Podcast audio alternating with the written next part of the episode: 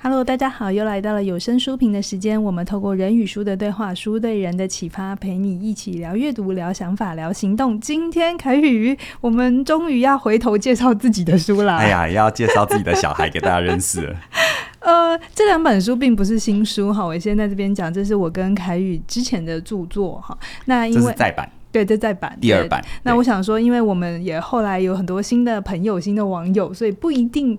真的有所有的人都知道，我们先前其实是出书过这样子，他们可能、欸、其实出不少的哈，算一下，我有九本啦。对啊，嗯，然后我们共同著作的七本吧，我忘记了，还有五本，忘记了五六本，五六本，对，对。那这两本呢？今天要介绍的是《冲突对话》，你准备好了吗？跟别人的情绪，你读懂了吗？等一下，凯宇会讲一下我们在书中没有写的这些年来。多出来的一些变化哈哦，好好好，你中间不要逗逗点，停一下这样子，我会想说 哈，有有什么我要写讲什么我没写的。这两本书都是跟沟通，哎，都是跟表沟通表达对沟通有关的书，对，嗯，都跟沟通有关。对，那这两本呢，呃，你来介绍好了，你今天准备比较多，因为我自己是写他的人，所以有时候会太靠近。我们共同作者啊，对，共同就是呃，你你。出点子，然后我把它执笔下来。好，OK，、嗯、好，这本呃，别人的情绪你读懂了吗？它的出第一个版本，那时候我们刚出的时候是在二零一六年的七月刚推出哈，嗯，然后呢，冲突对话是在二零一五年的十一月，所以时间序上是先有冲突对话，才有别人的情绪你读懂了吗？那其实呢，跟我的实体课程对应到的两门课也蛮像的哈，因为呢，第一门。我那个时候刚呃推出的，应该时间点差不多啊，就是这一本冲突对话，它对应到我的实体课程，就是呃高难度对话的望闻问切。好，那有一些长期关注我们的朋友，如果你一直有留意我们的实体课程，好，这个大概是一个对应。你如果想来上课的话，这本书是一个还蛮棒的先修。那当然，其实实体课跟你只看书，它。二 D 跟三 D 其实差蛮多的啦，哈，尤其是在学习沟通和对人的理解上面来说，有很多很多是需要现场实做的。那这一本呢，别人的情绪你读懂了吗？它对应到的实体课程就是人际回应力。我相信这也是很多人很想来上我的课。那当然，我要跟大家抱歉，就是说，因为随着年纪比较大，还有时间的限制，所以我现在实体课都比较少。好，那有缘分的人就能够来参与。那当然了。我觉得出书对于我们本身做创作，还有对于很多思想的凝练，有一个很大的帮助，就是它是一个整理跟固化的过程。嗯，因为在实体课程的过程当中，我们跟每一个学生、每一个现场都是流动的，流动会激激荡出很多火花。可是这些火花就像烟火一样，如果你没把它记录下来，很快它就会消失在空中，这样子。嗯，那出书呢，帮助我们把这些想法固定下来。只是我今天除了让大家简单的认识这两本书之外呢，也经过了很多年哈。你看，嗯、呃，一五年、七八年哎，对，一五年、一六年一直到现在，真的是七八年的时间。嗯嗯、经过了这么多年，我在教学一直持续，然后呢，也都教同样的东西。我是说实体课啦哈。那这里面会有很多很多的不一样的体会。带着这样的一个体会，又回去看七八年前的著作，哎，那感觉很神奇。对，有一种哎呀，我写过这个。对，会有一些，会有一些东西，你会觉得哦，它还蛮经得起时间的考验。嗯、随着时间的淘洗，它仍然是历久弥坚。但有一些东西呢，我会觉得就是说，哎，好像过去我提过，但是它，它，它，它蛮重要的。但是当年好像不是这样的一个感觉。嗯，嗯好，所以呃。你觉得要先聊哪一本书？我们先照时间序好，我们先聊这一本好。冲突对话是不是？对对对。好，其实冲突对话，我在想哦，就是你生命当中会不会有一些我们说的高难度对话？所以高难度对话不一定是指吵架哦，哈，可能是你想要跟别人谈一件你很在乎的事情，你要跟一个你很在乎的人谈一些谈一些可能需要彼此配合协调。比如说，呃，接下来我们时间算一下。往后看的连续假期可能是端午连假，不是对中秋、哦、中秋连假，讲错了，端午刚过哈。中秋连假，那中秋连假你要怎么安排？你要跟你的家人要谈是要呃怎么怎么度过这个假日旅行，嗯、或者是啊、呃，比如说过年过节你要回夫家还是要回娘家，好、嗯哦、等等之类的。所以像这些东西，为什么我刚才举这个例子，就是很多人一听到冲突对话，会直接把重点放在冲突，好、嗯，或者是高难度对话，把它放在好像就是一种要有情很大的情绪张力，好像彼此就是各自站在很不一样的立场。但我发现，其实生活当中，嗯，所谓的高难度对话是无所不在的。嗯。嗯，比如说我们坐下来要聊这两本书，我想谈的是 A 切点，你要谈的是 B 切点，是是，这里面就有要协调的空间，是。好，所以我会定义就是说，你在面对你在乎的人，谈你在乎的事情，这些都叫做高难度对话。对，对，那从这个角度想一想，你有没有发现它无所不在？嗯，好，而且还不一定是你喜欢的人哦，比如说你今天跟你的老板谈一些你工作上的调整。那请问一下，你需要很喜欢你老板吗？当然，你要在这里表忠诚，我没有意见了哈。喜欢有加分了。对对对，但我的意思是说，你不必然是需要这样。就像你要跟你的客户谈一些接下来的案子怎么前进，你也不不一定需要很喜欢你的客户，可是你需要好好的跟他互动。嗯，那这一本书当初就是在这样的一个背景底下，觉得想要解决大家对于高难度对话怎么处理、怎么前进的问题。嗯，怎么样化解差异、达成共识。而且我发现哈，很多人都带着一个很奇怪的幻想，就是好像达成共识，你只要讲对一些正确的话，对方就会听你的话。你看这个结构哦，我讲对一些话，对方就要听的话，这听起来像什么？这还是单向的表达。而且我这边补充一下，当初会想要写这本书，也是因为我们在实务的工作上发现很多人很害怕冲突，嗯，就是真的是太害怕了。你刚才讲的说不好谈的事情要试着去谈，对，他是光想到要谈不好谈的事情就就 guilty，就就就就想逃走了。嗯。所以那个时候有这样的一个时空背景，我们就觉得哦，怎么会有这样？的困扰的人蛮多的，所以我们那时候就觉得，哎、嗯欸，那可以把一些东西写得再清楚一点。嗯，对，所以在这里有一个东西哈，就是说很多人会以为你讲对一些话，或你讲对一些关键的话，别人就要配合你。嗯，那基本上你比较把沟通跟表达混淆在一起。沟通是指双向的，有他有他的讯息，你有你的期待，那你怎么样在他的讯息做正确的解读，并且融入你的期待去影响对方？然后，当你去影响对方的过程中，对方他的讯息也会不断的出来，所以它算是一个交融、变化、互动的过程。嗯哼。那你知道要用静态的书去处理跟呈现这种动态的流动，它本身就有难度。所以当初其实我蛮佩服哦，我课程已经运作了一段时间，然后嘉玲居然有办法把它固定成为文字出来，这是一件蛮厉害的事情。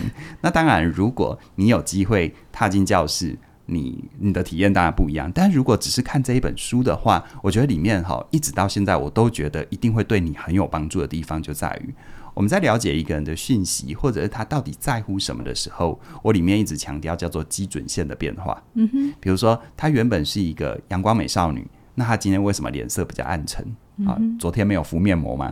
不是啦，我这边脸色暗沉，意思说她所呈现出来的神情态度有那么一些变化，一定有它的原因。那原因是什么？你会发现，有时候我们在跟人谈事情的时候，我们会忽略这些事情。嗯，会忽略脉络。哦，对，我们忽略了脉络的讯号。对，我们忽略了这个人的变化。啊，比如说你跟你的老板已经工作相处了一阵子，平常他不会在乎的是为什么他现在这么的在乎。嗯哼，我们很容易把别人邪恶假设。好，呃，就是呃，他他丢高了，或者是他吃错药啊，他吃错药，他就是他就是有病这样子。对，然后我们没有去探究他的原因，就会造成其实。都不用去谈怎么达成共识，共识基本上它不可能建立在错误的理解。嗯。我常常打个比方哦，就是你开车上高速公路，你可能把眼睛捂着，耳朵捂着，不看不听，然后一路狂奔到底嘛，这很可怕，你迟早会撞车，而且很危险。好，那所以呢，像我在冲突对话里面，呃，所谓的一个人行为跟态度的变化，这就是你可以学习到的一个很大的重点。嗯。那我们把达成共识的过程，把它说成。望闻问切，嗯，啊，像是我们在看中医的过程嘛，嗯，望就是怎么样从他行为变化当中，透过观察了解他可能的态度的迁移。闻呢，闻是指听，我们怎么听懂他在表达上面，在一些可能用词用语的变化，因为用词用语也有习惯，是好，他的用词用语的变化可能意味着什么？问呢，这时候才去问。所以很多人会想说啊，你就快点告诉我怎么跟别人说，或我要问对方什么问题，然后好像是一个萝卜一个坑，把别人请君入瓮。那请问谁要当那个君啊？对不对？这没有人会这么傻嘛，对不对？所以呢，它一定是要建立在讯息的基础底下去做有效的问句，而最后切呢去做一个整合。事实上，哈，哪怕是讲一个比较极端的状况，争执或谈判，嗯，其实赢者未必赢，输者也未必输。是，是好，有时候我们跟人的互动就拿什么换什么。你跟一个你最爱的人谈一件，呃，你们接下来的假期要去哪里的共识，请问他能用输赢的角度来思考吗？对不对？好，嗯、所以这是我觉得冲突对话一直到现在，我都觉得会对大家很有帮助的地方。是，对。我记得那时候写的时候，我再回去翻，就想到里面有很多的故事。那当时也是因为一些学生跟我们分享的一些案例啊，嗯、那当然就有一些改写。对，再回去看的时候，都有一种，哦，对我当年。我当年处理过这些事情，或者是哎，对耶，就是这些例子，到今天这么多年了，还是很多人都在日常生活里会困扰着。对啊，嗯，对。好，那下一本呢？我们要你忘记你是主持人是不是？对，你看那一块那一刻这样子看着我，我说哎，自己的小孩自己自己来这样子。对啊，下一本呢是别人的情绪，你读懂了吗？嗯，这本书呢，呃。它其实蛮特别的，就是说，如果我们说冲突对话处理的是我们跟他人之间的事情的共识，嗯，就我们会发生很多事嘛，包含怎么谈价格，包含怎么呃安排一段美好的旅程，包含怎么样在彼此思考上、思想上有差异的时候达成共识，这是事情的。但是呢，事情永远脱离不开人，嗯，而人是情绪的动物还是理性的动物？情就是大其实是情绪的动物，其实是情绪的动物。虽然我们的表达都会用理性做包装嘛，对，对不对？所以呢，像这一本别人的情绪，你读懂了吗？就是在谈你怎么样去理解一个人的情绪。嗯理解的路数有很多，好像呃，我们接受的心理工作的训练，大多数。他会用一些活动、工作坊，或者我们一些实习的机会，用一些比较是直观的身体感知的，或者是经验累积的去了解一个人嗯的情绪啊。嗯、但是呢，这本书，但但这一块应该说这一块是一方面蛮需要经验的累积，二方面它蛮需要天分。是好是是。那我常常就在想，那有没有别的方法可以让一般，比如说我们说钢铁直男，嗯、或者是你天生你的。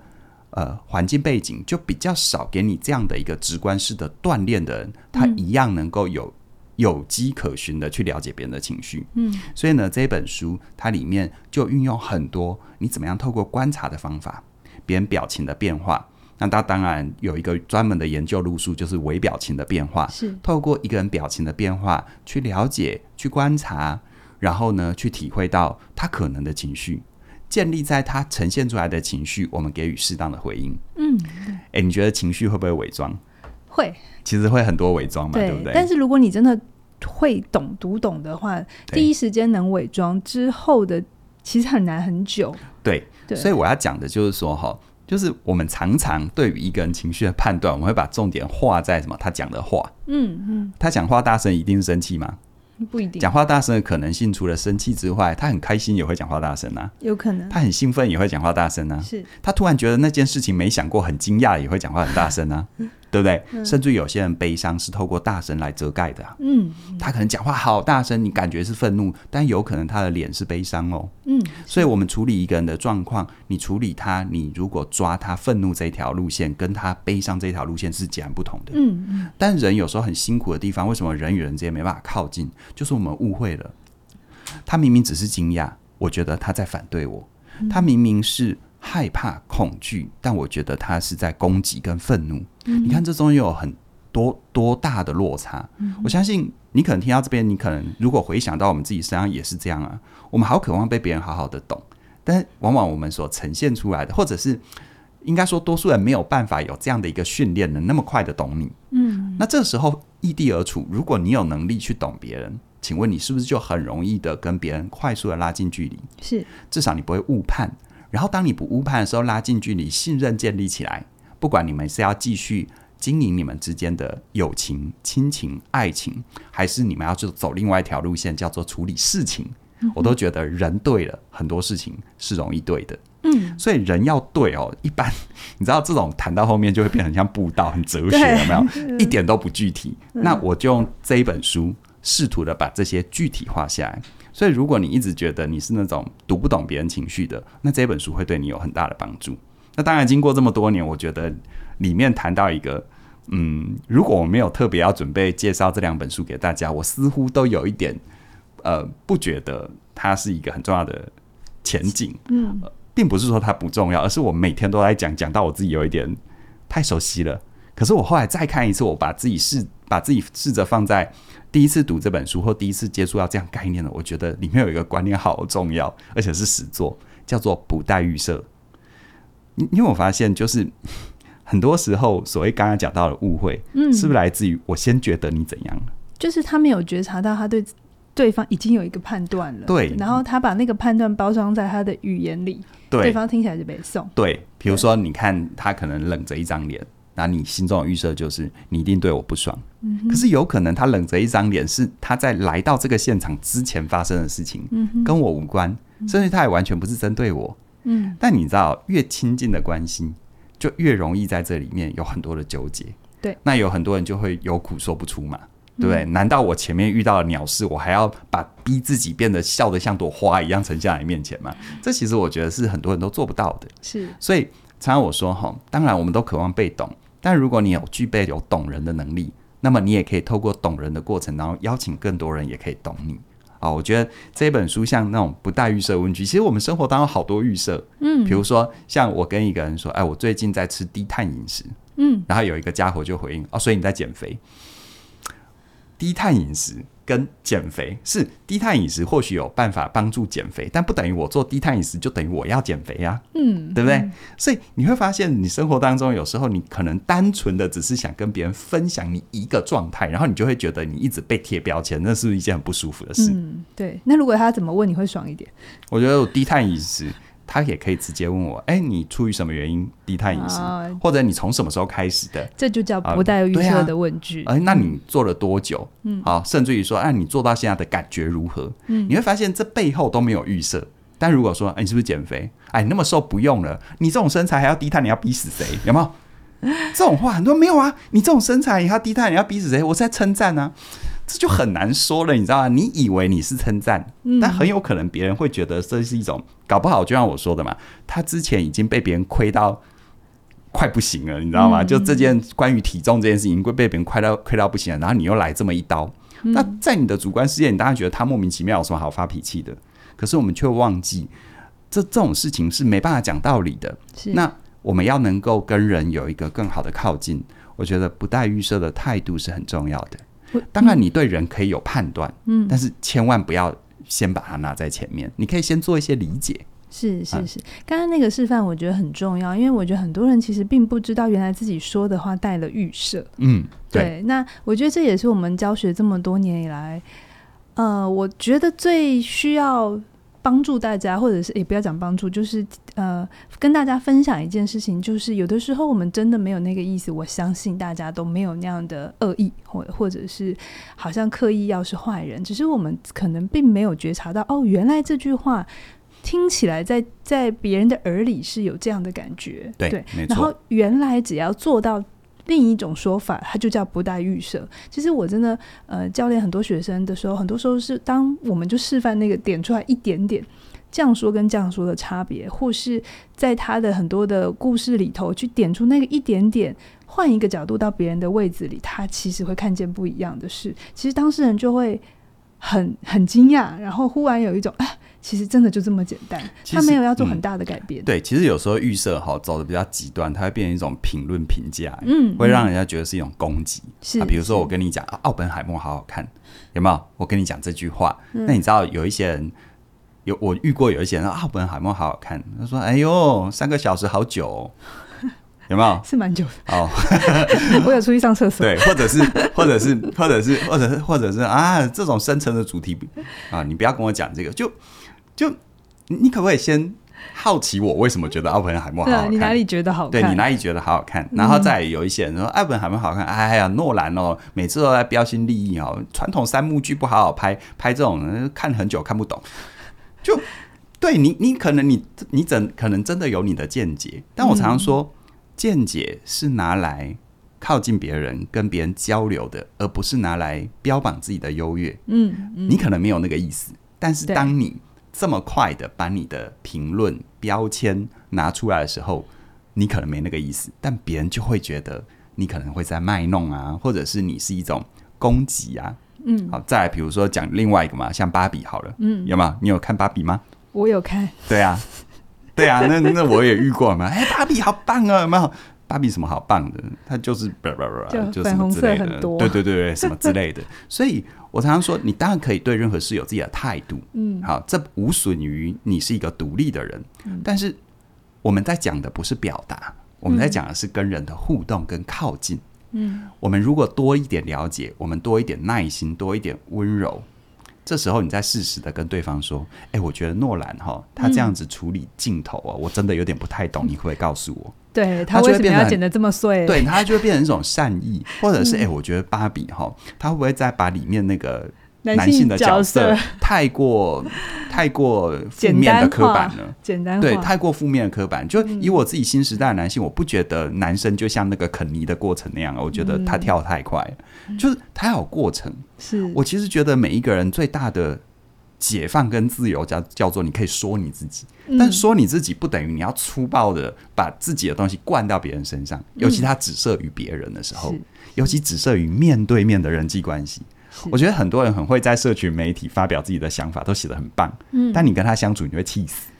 嗯，这真的也是有差别，因为你在写东西的时候，你可以停下来思考，你可以琢磨他到底应该这个字还是那个字。但是人与人的交流，我想这也是很多网友之所以喜欢我们频道的原因，就是因为他也有意识到他需要跟人真实的社交，他也有这样的渴望。因为我觉得真实社交并不是网络。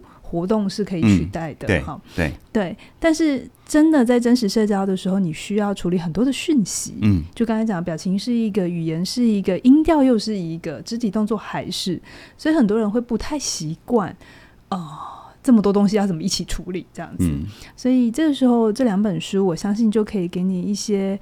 帮助刚开始，对，对至少有一个架构，就是它不等于哦，你看完了就一定就做得很好。可是至少你会有个概念，嗯，就是跳脱自己，真的要跟别人互动的时候，有这么多东西，可能是你需要留意的。我刚刚突然有一种心情哦，就像我们现在。就我们我们就像是那个什么，这个已经孩子孩子长大的那个爸妈在介绍自己青少年的孩子，你知道吗？我觉得有一种那种心情，而且我觉得不算青少年，我觉得他们算成年人，因为其实书是静态的，它在出版的那一刻它就固定在那里。是，但是因为我一直以来这么多年，每年都还是有教学，都有这样的课程，不断的在跟真实的人互动。我原本也会担心里面谈的一些东西会不会不符合现在的社群时代的需求。嗯，可是我越教，我反而越放下了这个顾虑，因为呃，不管社群科技怎么发展，其实人那个很底层的需求都是一样的。嗯，我们渴望被懂，但是呢，我们却应该说，我们渴望被懂，我们也对人对于懂人有很大的好奇。而这两本书，它可以帮你提供一个入口。是，呃，有一些操作的部分，书它能处理的，当然就是静态的。可是呢，当你观念正确，哪怕你不来上我的课，我都觉得它会对你有一个方向上面的引导，嗯、对于怎么靠近人、理解人。好，我觉得这个是。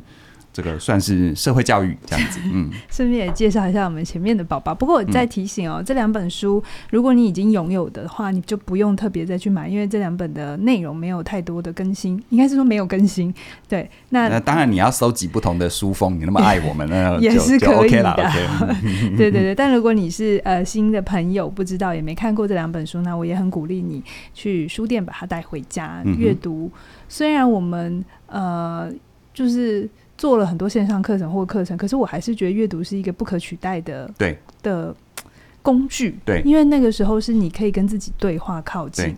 当你在看跟别人互动的时候，有的时候我们会拨出心力要去理解别人。嗯、我觉得阅读的那个体体验是无可取代的。嗯嗯。好，那 我前面有开场说，我今天都慢一拍。对对，我待待会关机之后，我很想问我旁边这位女生她怎么了？因为我今天没有觉得我是主持人，会觉得自己的小孩，你知道吗？哎，对对，我觉得你今天真的很不 很不主持人，不在那个现场。我想说，我都已经列好了。开场有说书介绍完了之后，我们会说为什么？OK，当年要出这本书，对，有一些书里没有写的哈，你先说。我我觉得回到出书本身啦，因为我知道关注我们频道的很多朋友啊，除了想要学习呃这个心理学或者在生活上面的一些知识应用，还有对人能够开启更多的感受。我相信除了有这一块人之外，有另外一群人是你可能也想要去经营自己的品牌，然后呢，你有你的专业想要让这个世界认识。那我就觉得可以柔和一下这些角度来跟大家分享，因为蛮巧的，在我录这一篇书评之前，刚好就有朋友问我关于出书的事。因为我做有声书评很久了，我从二零零五年的四月就到现在，再过两年就满二十年了，哈，真的很久。那在这过程当中，我对出版业也熟，然后呢，我自己也有出书的经验，我自己有做课程。所以呢，就越来越多人一直在问我出书，然后我都会有一点好奇的问他说：“你知不知道现在出版业的状况？哦，因为这么多年来，出版业的辛苦是一年比一年辛苦啊，每一年都觉得很辛苦，都觉得是尽头了，然后隔一年又比前一年更辛苦，这样子。那当然，我会觉得书它是一个知识传递的载体，它是一个让大家能够认识我们的途径。如果你有想要对这世界说的话，那书的确是蛮好的，只是反过来，随着时代改变，就像这两本书，我们说认识人、了解人嘛，嗯、我们不能拔除脉络。嗯，同样的，你想要让这个世界认识你，你也不能拔除你此刻所活在真实世界的脉络。嗯，如果你想要让大家认识你，你想要让你的个人品牌有所提升，有没有其他的途径呢？是。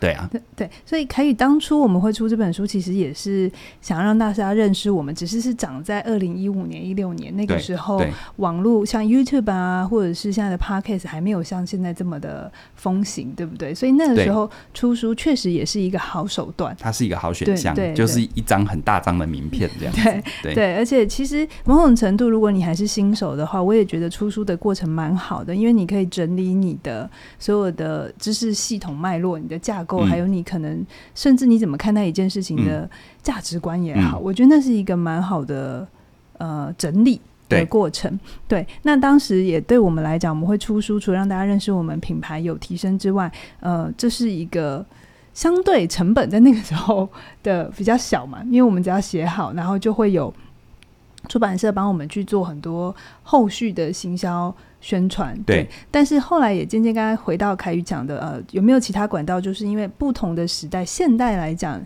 如果作者要出书的话，你本身的影响力就要蛮大的。对，对，对，对，对。我我会觉得就是说，像嗯。我的朋友就跟我谈出书的这件事，嗯，因为有出版社跟他提案。嗯，那现在很多出版社找一些专业人士的提案，其实蛮多都是用自费出版的。嗯，也就是说，你你自己负负担，就就我等于就当一个平台，然后你出书的钱各方面其实是你自己付，是这样子。那当然，这样子对出版社的风险就很低。是，是，可是你出了之后，如果你期待你的东西要透过这个载体有效的被认识，你可能就没有办法有这么乐观的预期。是，是，啊，因为大环境是不一样的。可是如果回到你有真心的经验跟相信，你想要让这个世界认识的话，那么我刚刚的那个问题有没有其他的载体？因为我这位朋友很特别，嗯，他本身呢是做跟金融投资相关的，嗯，他就说他想要像。那个查理芒格一样出一本《穷查理宝典》这种传世之作，嗯，那我就说哈，呃，查理芒格当年他有这本传世之作，除了他书写得好，除了他观念非常非常棒、有代表性之外，别忘了他长在那个时代，嗯，因为那个时代资讯的选择很少。好，我们现在资讯的选择是多还是少？这个答案显而易见嘛，嗯，对不对？所以在相对资讯选择很少的状况底下，你东西还能够超前时代，你的。你的突出率会很高，你的曝光度会很高。那个时代的演算法会大量集中在你身上，那个时代的演算法，所以它是成立的。但你会发现，现在的时代，你的观念再新，你的见解再超前，这个环境，现在的这个环境，因为我发现。它的资讯多到你任何好的东西很快就被冲洗掉了。嗯，所以在这个状况底下，假设你要毕其功于一役，把你所有最精华的东西灌注在一本书的形式，然后透过这样让大家去传递，我觉得我没那么乐观。好，但是如果你有很好的想法、很好的核心精神，可以不断不断的演变、衍生从衍生出适合这个时代的各种讯息呈现。嗯，比如说很多人问我们。为什么起点文化内容要日更？为什么我们要做不同的节目，或者是做各种不同的企划跟形式？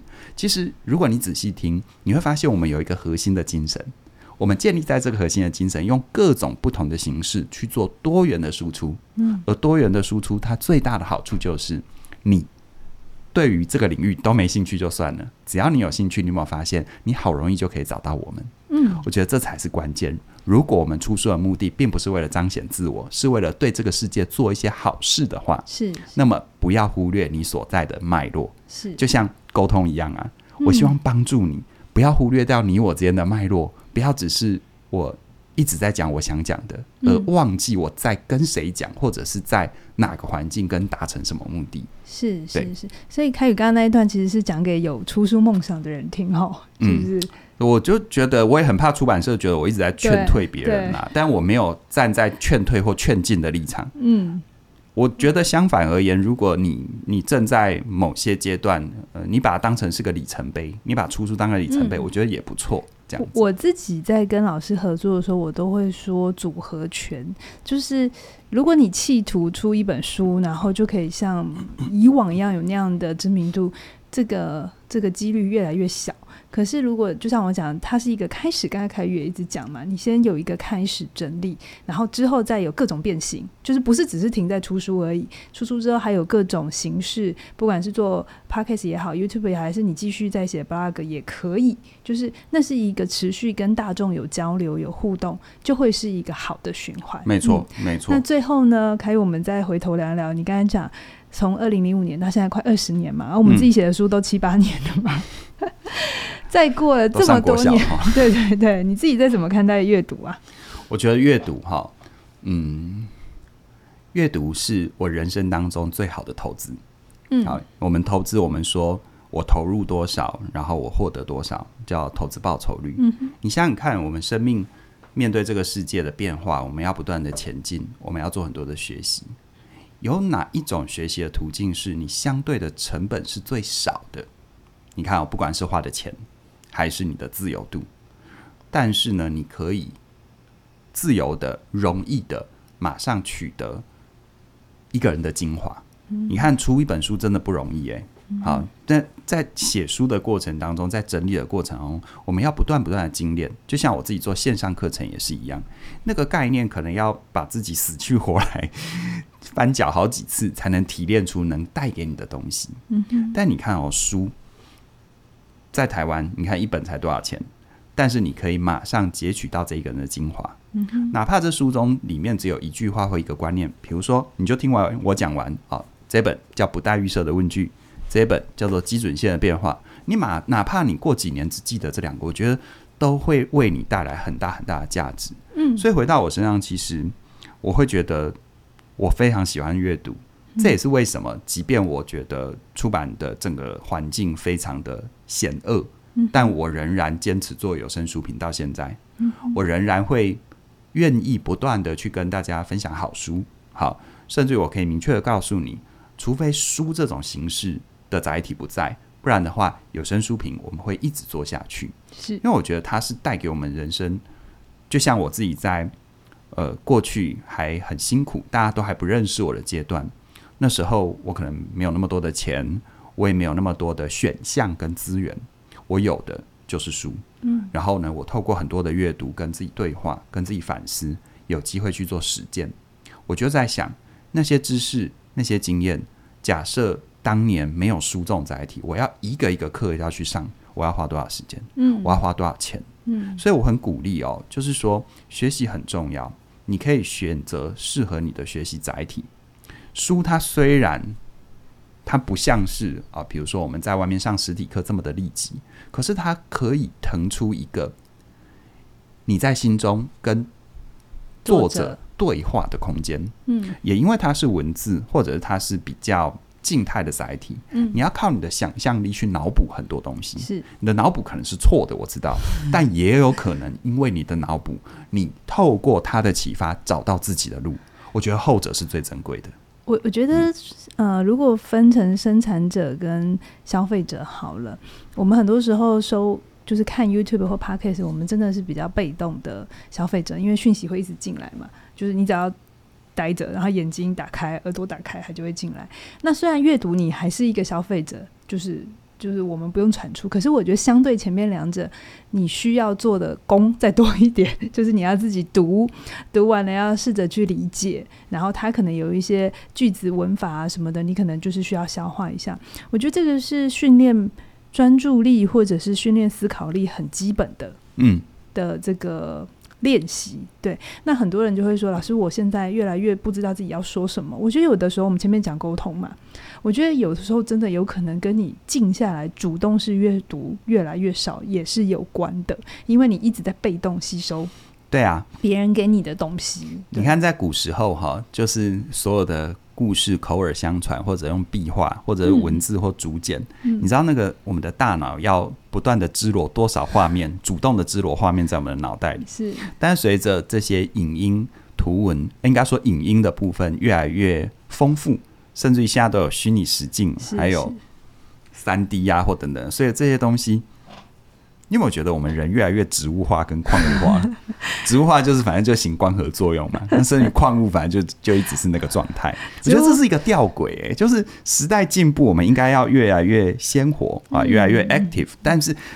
事实上没有，所以为什么我一直不放弃阅读？就不管出版市场再怎么险恶，我只要有机会，我一定会跟大家分享阅读这件事情。嗯，我觉得我们是人，我们不要活得跟植物、跟矿物一样。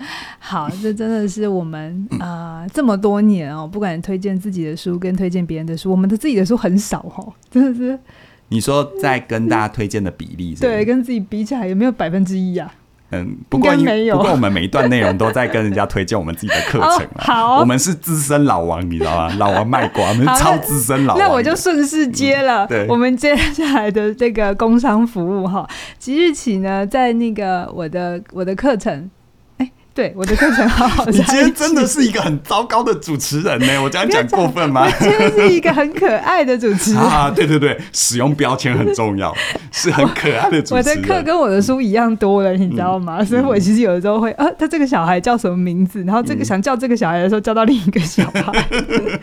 好，我的课好好在一起哦。他真的是呃，我们的就很多很多朋友真的很 很爱这门课，然后很多人都跟我说上了之后，他终于比较搞。清楚自己内在的安全感怎么了哈？那现在这一门课现在是二呃二八一七的优惠，那我们准备在九月十四号调整价格。你要不要跟你的课好好在一起？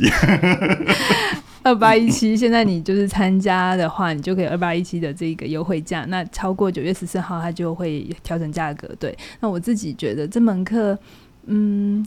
在我自己创作它的时候，其实是我感受到很多人都觉得很孤单寂寞，对，但是又不知道怎么跟别人好好在一起。对，那我那个时候。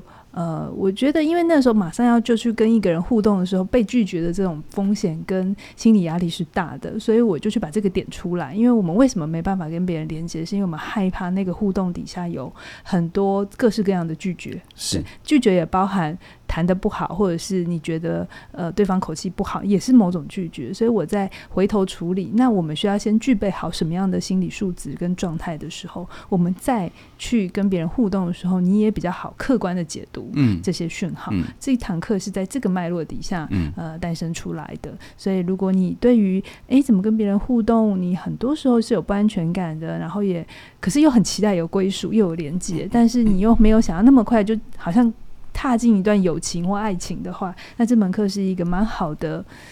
要怎么讲嘞？就是一种我讲讲我的感觉好不好？嗯，就是嘉玲这一门课啊，它里面花很多的篇幅在处理一个。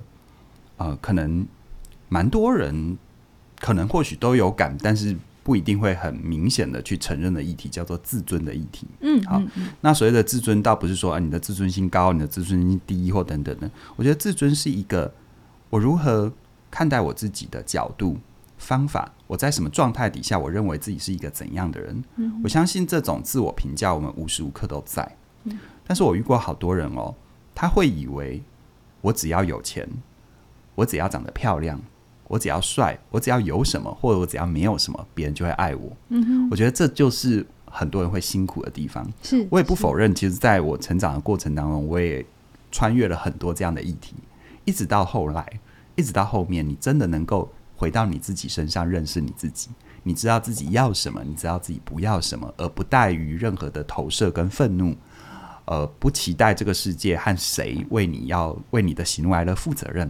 这时候你就真的活成你自己。是。而当你能够活成你自己，你跟别人在一起就会很容易。那当然，我不是要告诉你这门课可以 total solution 的解决这个问题，应该说没有任何一门课可以这样。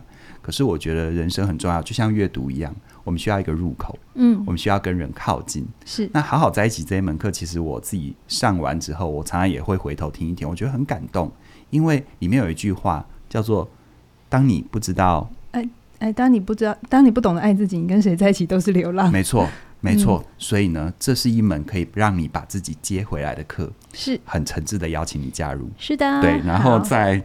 在二八一七一直到九月十四号，因为反正他今天都有点断线，我前面有讲，好不好？我前面有讲正确，反正最后亏他一下这样子。好，好，那我们今天到这边喽，期待未来继续推出更多更精彩的内容，拜拜。拜拜。